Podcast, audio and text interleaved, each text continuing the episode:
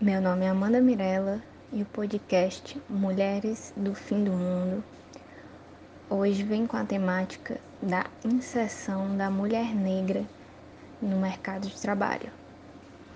A minha fala, minha opinião, a minha casa, minha solidão. Joguei do alto do terceiro andar, quebrei a cara e me livrei do resto dessa avenida dura até o fim, mulher do fim do mundo. Eu sou e vou até o fim cantar.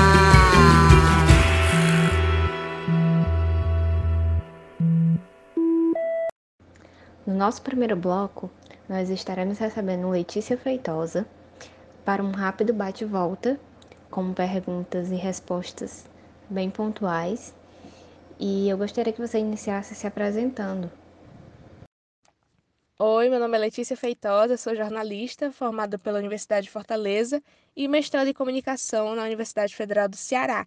E além disso, eu sou uma das idealizadoras do Quilombas Podcast, que é um projeto feito por três mulheres negras cearenses. Além de mim, tem a Alice Souza, que é jornalista, e a Leíssa Feitosa, que é minha irmã e estudante de arquitetura. Então, nesse projeto, a gente lança semanalmente episódios que tratam de questões étnico-raciais e de questões que nos atravessam enquanto mulheres negras, mulheres negras cearenses, porque a gente sabe que a negritude aqui no Ceará tem suas especificidades. E, além de tudo isso, eu pesquiso comunicação, a relação entre jornalismo e a comunicação antirracista e o ativismo digital voltado para o movimento negro. Sabendo que a inserção no mercado de trabalho é um desafio, o que você poderia nos falar sobre o caso específico das jovens mulheres negras nesse contexto? Bom, a população negra brasileira é bem subrepresentada, isso em diversos aspectos, em diversos locais, e de acordo com o IBGE, 54,9% da população brasileira é composta por pretos e pardos, ou seja, metade do Brasil é formada por negros, mas mesmo assim não nos enxergamos nos locais, não nos enxergamos na mídia, nem em espaços como no caso do mercado de trabalho. E a questão da mulher negra é bem mais específica. A pesquisadora portuguesa Grada Quilomba, que inclusive eu indico o livro dela, Memórias da Plantação, vai dizer que a mulher negra é o outro do outro, ou seja, a gente é bem mais invisibilizada na sociedade. E no mercado de trabalho, infelizmente, isso é bem visível. É, tem uma pesquisa feita pela empresa de pesquisas Box 1824, que foi realizada em 2020. Eles entrevistaram mil mulheres negras nesse contexto né, da pandemia, e o resultado é bem preocupante. Assim, nenhuma das mulheres ocupava um cargo de CEO, apenas 3% delas eram gerentes, só 3% delas também eram supervisoras ou coordenadoras. É, 5% ocupavam cargos de estagiários ou trainees, enfim, são números bem pequenos quando comparado ao quão numerosas somos na população brasileira. E tudo isso só mostra o quão é urgente né, a necessidade de criar ações afirmativas, políticas públicas para ambientes de trabalho mais diversos, para que a gente consiga inserir cada vez mais mulheres negras no mercado de trabalho. Para finalizar o nosso bate-volta, é, eu gostaria de deixar livre para você falar um pouco sobre as suas experiências, de forma geral, relacionadas ao racismo, ao racismo no mercado ou no ambiente de trabalho. É, você teria alguma experiência em específico? Em relação às minhas experiências no mercado de trabalho, eu reconheço os meus privilégios porque eu tive acesso à educação, acesso a oportunidades que nem todas as mulheres negras brasileiras têm. E em todos os locais que eu atuei, eu era exceção, eu era a minoria, né? Dava para contar nos dedos a quantidade de pessoas negras, em especial mulheres negras, naqueles espaços. E também vale destacar que muitos dos meus colegas negros estavam ali por conta de políticas públicas, por conta de cotas, que foi uma vitória dos movimentos sociais e que são necessárias no Brasil que a gente vive. O Brasil que tem uma sociedade que historicamente negou vários espaços para a gente e que hoje a gente tenta ocupar. E lembrando que isso tudo é um reflexo do racismo, racismo estrutural, que essa estrutura nada mais é do que o capitalismo, e temos muito chão pela frente para conseguir criar né, uma representação mais justa da mulher negra em espaços, principalmente no mercado de trabalho. Cresceu, quer muito estudar, termina a escola, apostila, ainda tem vestibular e a boca seca. Seca, nenhum cuspe. Vai pagar a faculdade, porque preto e pobre não vai pra USP. Foi o que disse a professora que ensinava lá na escola. Que todos são iguais e que cota é esmola. Cansada de esmolas e sem o din da faculdade, ela ainda acorda cedo e limpa três apartamentos no centro da cidade. Experimenta nascer preto, pobre na comunidade. Você vai ver como são diferentes as oportunidades. No segundo bloco, denominado Lugar de Fala, vamos receber outra convidada. Maíra Rocha Abreu utilizará desse espaço para dar continuidade à temática do bloco anterior, focando agora em três palavras-chave: raça, gênero e classe. Bem-vinda, Maíra. Apropie-se do seu lugar de fala. É, oi, eu me chamo Maíra Abreu Rocha. Eu sou diretora, dramaturga, professora de teatro. Tenho um coletivo é, onde eu moro, que é em Calcaia, que é região metropolitana de Fortaleza que se chama Coletivo Urbano, e também sou diretora num grupo de teatro que se chama Cena Fórum, também de Calcaia. Eu sou licenciada em teatro pelo Instituto Federal do Ceará. É, atualmente estou como coordenadora de artes cênicas dos cursos básicos do Porto Iracema. Também sou estudante de ciências sociais na Universidade Estadual do Ceará e dou aula numa escola particular de educação inclusiva.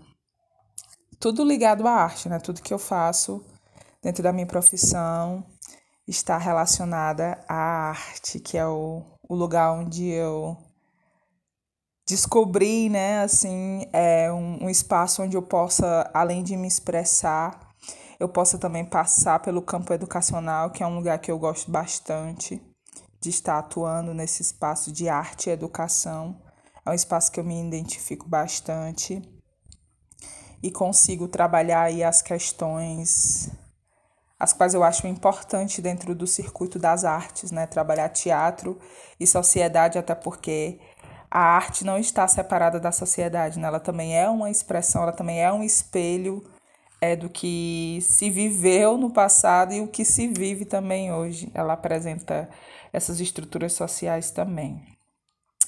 Bom, é, agradecer né, pelo convite, eu acho muito importante esse espaço de diálogo.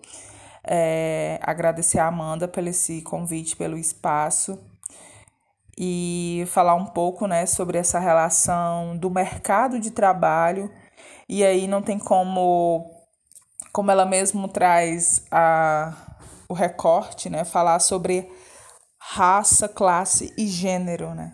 é, o, é o, a tríade que circula esse campo campo do mercado de trabalho também não tem como ignorar e não tem como não fazer o debate em cima desse, dessas questões que também são um espelho é, da, do espaço onde a gente vive, né? Das regras sociais onde a gente vive. Então eu queria falar um pouco sobre esse espaço da não academia. É quando eu saí do ensino médio, assim, eu, eu já fazia teatro, já gostava de teatro, estava muito na dúvida se eu iria fazer uma faculdade de teatro, e aí já entra nesse espaço do mercado de trabalho, porque eu ficava muito na dúvida: será que eu, que eu vou ganhar dinheiro? Será que eu vou ter dinheiro? Eu preciso ter uma formação que me dê um salário, né? Então, isso, na escola mesmo, isso é muito construído dentro da gente é, o que é que vai dar dinheiro. E eu não vinha nem muito da minha família. A minha família sempre me deixou muito livre. Eu tenho uma sorte assim muito grande porque eu cresci num espaço de sindicato, de tudo mais, assim, os meus pais sempre me deixaram muito livre para escolher as coisas. Eles só colocavam que era importante o estudo e que seria muito importante eu fazer uma universidade. Né? O meu pai sempre cobrou muito isso de mim dos meus irmãos. Então, é, quando eu vou para esse espaço, é, quando eu saio do ensino médio, eu fico muito nessa dúvida. Assim, no terceiro ano eu estava muito na dúvida. Eu faço ou não faço? Vou fazer um curso que me dê dinheiro? mesmo que não seja realmente isso que eu queira. E aí eu tive um incentivo muito grande dos, dos meus pais, do meu pai e de alguns professores no ensino médio que me diziam: Poxa vida, tu se comunica tão bem, é isso que tu gosta de fazer, vai, tenta, arrisca. Mas aí a gente fica num outro reflexo, né? Você ser de periferia, ser pobre, e você fica, gente, mas eu só tenho uma chance. Eu não posso desperdiçar essa chance, né? É, eu preciso ter um, um, um curso que me dê dinheiro, porque eu preciso ajudar dentro de casa também, enfim, preciso pagar as contas. Então eu só tenho uma chance. Então, como é que eu vou é, desperdiçar essa chance assim? Lógico que não desmerecendo o curso de teatro, mas. É, a nossa realidade é outra. Eu sempre fui muito realista, então eu ficava até eu conseguir alcançar um, dinhe um dinheiro bom, eu vou perder muito tempo nisso. E aí eu tive um, um, um empurrão assim muito forte do meu pai que dizia: não, vai fazer o teu curso, a gente dá um jeito, é, a gente se arranja e tal. E aí eu decidi passar um ano, né? Depois que eu saí do ensino médio, eu passei um ano todo sem estudar, porque eu queria um alívio do ensino médio. E aí foi quando eu entrei, eu comecei a fazer curso de teatro. É, já tinha um grupo de teatro na escola, e aí eu fui fazer um curso de teatro, e aí eu conheci o teatro do oprimido que foi um espaço que eu realmente me identifiquei. Eu, poxa, é o tipo de teatro que eu quero trabalhar. Teatro e sociedade, eu já discuti essas coisas com o meu grupo, a gente já montava peças nesse sentido. Então eu entendi que o teatro do oprimido era o espaço que eu queria estar. Isso também foi um empurrão. E aí eu passei um ano fazendo esse curso, me, me convidaram para o grupo, eu fiz a oficina e o grupo acabou me convidando para fazer parte. E acabou que eu fiquei cinco anos nesse grupo. E nesse processo eu entrei no Instituto Federal, né? No ano seguinte eu já comecei a eu comecei a dar aula no Mais Educação, foi o primeiro lugar onde eu fui, não tinha formação nenhuma, mas eu conhecia exercícios e tudo mais, e eu gostava desse lugar da pedagogia, de dar aula e, e educação. E tinha um programa mais educação numa escola de um bairro vizinho ao meu. E o meu amigo trabalhava lá e ele me indicou. E aí acabou que eu fiquei nessa escola e fui experimentando o teatro do oprimido e fui descobrindo que era realmente o lugar que eu queria estar. Eu queria ser professora e queria trabalhar com teatro. E aí foi quando eu pensei no Instituto Federal do Ceará, que eu sabia que existia esse curso, eu já tinha pesquisado antes. Tinha o UFC, né? Tinha o Instituto Federal. E acabou que eu fiz é, o processo era o vestibular e tinha o, o THE, que é o teste de habilidades específicas. E muito importante, eu entrei com cotas raciais. Isso é muito importante, as cotas elas são muito importantes para a nossa inserção nesses lugares, porque eu pensei em entrar e eu fiquei, gente, mas eu não tenho tantos, tanta bagagem de curso como essas pessoas. Então a cota ela não é um privilégio, ela é uma reparação porque tem coisas de, de educação, acesso a estudos que eu não tive. Eu não tive como acessar, primeiro por estar na região metropolitana, segundo pela minha cidade não ter nada disso, não ter é, investimento em políticas públicas culturais. Enfim, era cada um, cada um por si, como hoje ainda é. E eu fiquei muito nessa, nessa dúvida e fui na, nas cotas raciais, entrei por cotas raciais e fiz o curso e fui descobrindo cada vez mais que era isso que eu queria, que eu queria ser professora e queria estar no espaço da arte e educação. E aí fui, tive a minha primeira formação e ao mesmo tempo com um grupo de teatro, me, me metendo em coletivos e aí viajando, participando de festival, de evento e construindo esse meu espaço artístico, né? Assim, construindo meu nome, digamos, dentro do cenário de Fortaleza e dos lugares que eu vou, porque tem a gente tem um processo aí de legitimação, né? Existe uma instituições, é, pessoas que legitimam o seu o seu fazer artístico, né? Infelizmente, por muito tempo a gente fica buscando essa legitimação, a gente fica buscando é, esse olhar das pessoas e dessas instituições para a gente enquanto artista. Mas aí depois a gente vai entendendo que não é só isso, né? Que o espaço artístico não é só não é só não é só isso, desculpa é, é muito mais, né? É muito amplo. Então, a edu, o, o espaço educacional, ele me fez perceber isso, que ser artista, né, não é só esse espaço de televisão, glamour e estar nos holofotes. Tem a questão do, do seu da sua ação social, o que é que você faz para modificar o lugar onde você está. E aí, no curso de licenciatura e com teatro oprimido, eu fui entendendo cada vez mais que era isso que eu queria, né? Fazer a diferença no meu bairro, na minha cidade, nos lugares que eu estava a partir desse teatro e militância, né? De usar o espaço da arte do teatro para levantar discussões, levantar pautas que geralmente não se levanta nesse espaço, porque muitas vezes é, hoje isso tem ficado mais forte diante de tudo que a gente está vivendo, né? Desse teatro mais pautado também em, em em discursos mais pontuais, de posicionamento, mas quando eu comecei a me construir nos lugares onde eu estava, é muito teatro por entretenimento, né? Ah, eu só, o teatro só pode falar de coisas bonitas, coisas fofinhas, de problemas é, de eu e meu apartamento, e não é isso, né? A realidade é outra, eu venho de uma outra realidade e eu queria falar dessa realidade como eu faço até hoje, né? É, experimentando o teatro negro, é o teatro popular, enfim. E aí eu entro nesse espaço da academia.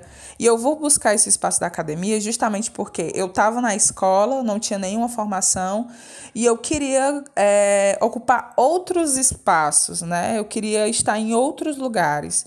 Então, eu precisava desse diploma, né? Eu precisava desse espaço de validação muito entre muitas aspas do conhecimento, né? Porque o conhecimento ele não é validado só quando ele passa pela academia. Ele não necessariamente precisa estar na academia para ser validado.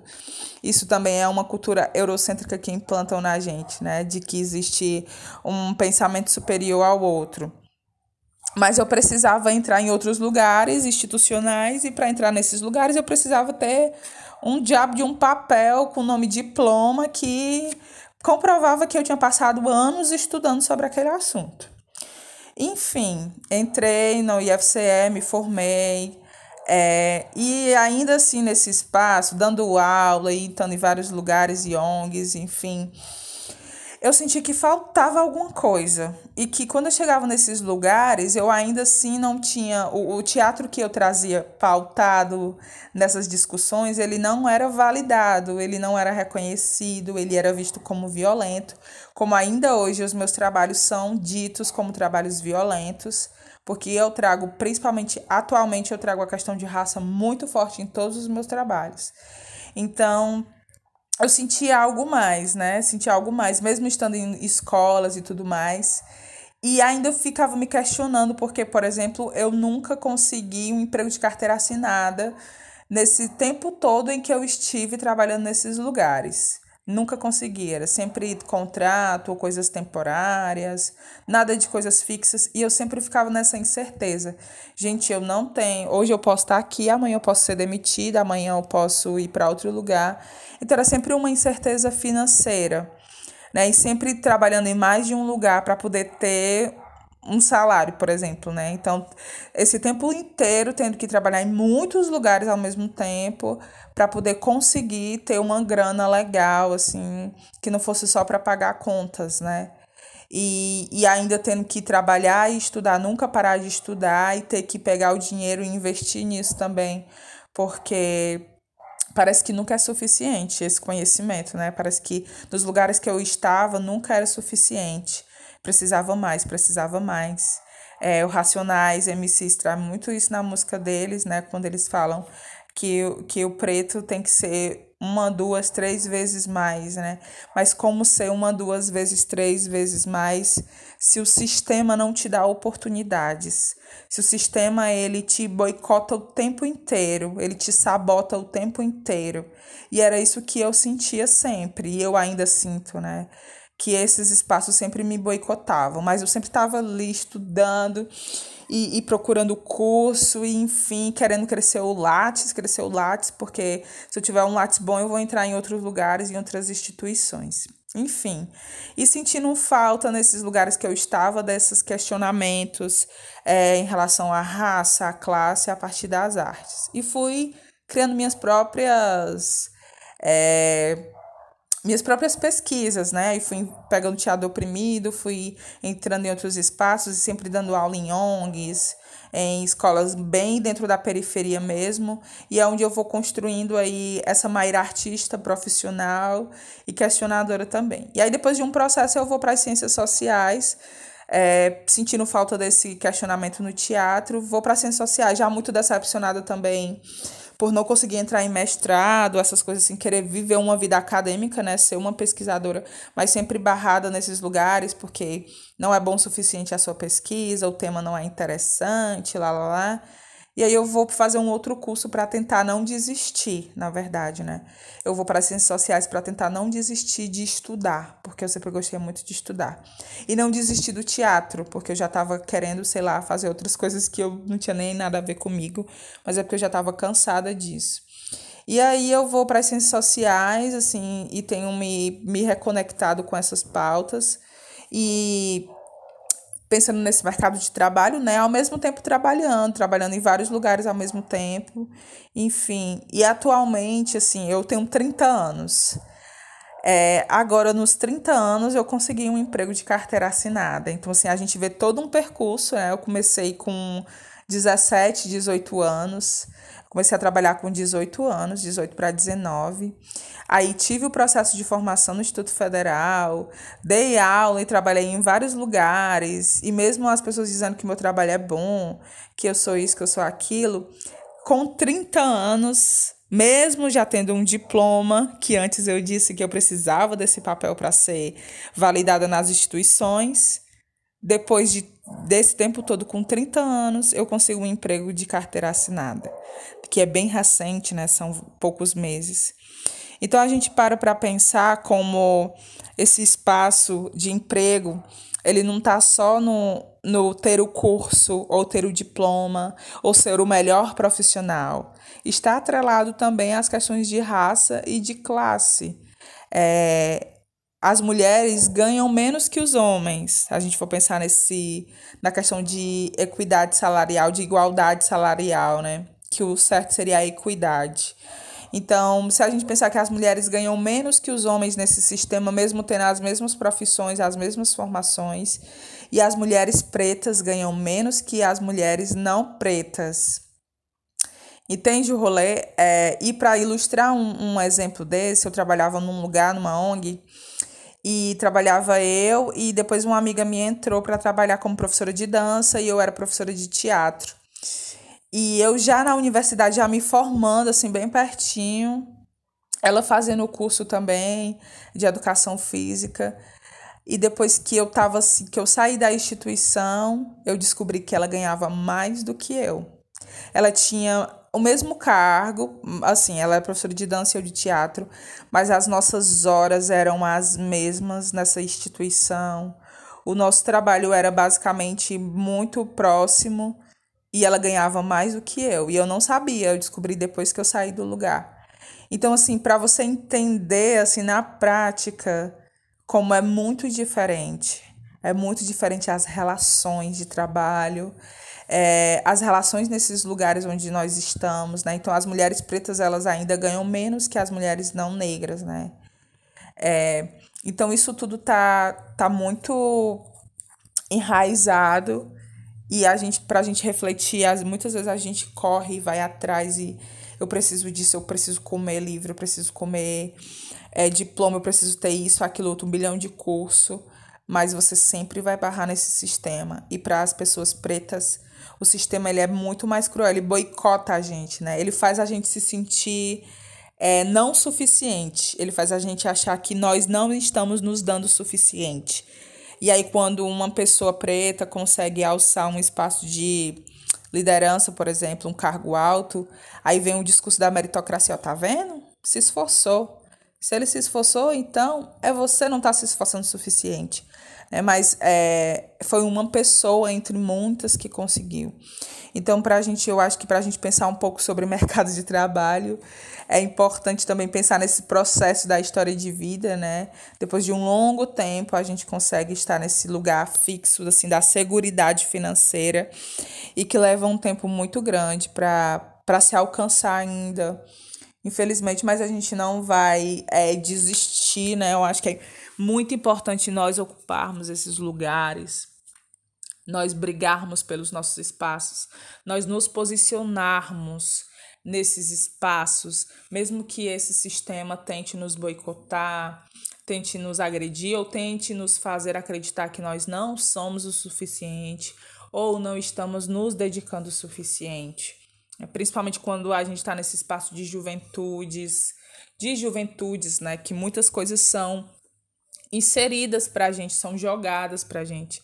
Então, assim, dizer que eu sou muito feliz na minha profissão, eu acho que eu estou vivendo agora o, o, o paraíso, entre aspas, né? Assim, é, eu acho que agora eu estou vivendo um marco na minha carreira, né? 30 anos estando num emprego fixo, estando num lugar de liderança, né, assim, de destaque, né, uma coordenação de um curso, de um equipamento que é muito importante para o estado do Ceará, que é o, que é o Porto Iracema. Então, assim, é, ainda não são todos os pretos e pretas que estão lá comigo, né, porque não é um coletivo que está vencendo ainda, é um indivíduo, é um, é um particular mas que a gente possa é, futuramente aí pensar em vários pretos e pretas em, no topo e ocupando espaços de liderança e que isso seja naturalizado, né? Que não seja que a gente não precise sofrer para chegar num espaço desse tipo. Mas eu sou muito feliz na minha profissão, em tudo que eu construí até aqui cada um dentro das suas perspectivas, das suas possibilidades, e que a gente não se culpe, não ache que a culpa é nossa, porque existe todo um sistema por trás de tudo isso que faz a roda girar de uma forma, mas é importante que a gente pare essa roda ou faça ela rodar pro lado contrário, né? Que a gente possa tentar desestruturar essas estruturas que ainda são muito fixas e ainda são muito fortes. Muito obrigada, acho que eu falei muito, né? Eu sou faladeira. Muito obrigada. Agradecer mais uma vez. E é isso, avante para cima, que o mundo é nosso. Muito axé, muito axé, muito axé. A tarja de conforto no meu corpo diz: não recomendado à sociedade. A placa de censura no meu rosto diz: não recomendado à sociedade. De conforto no meu corpo diz: não recomendado à sociedade.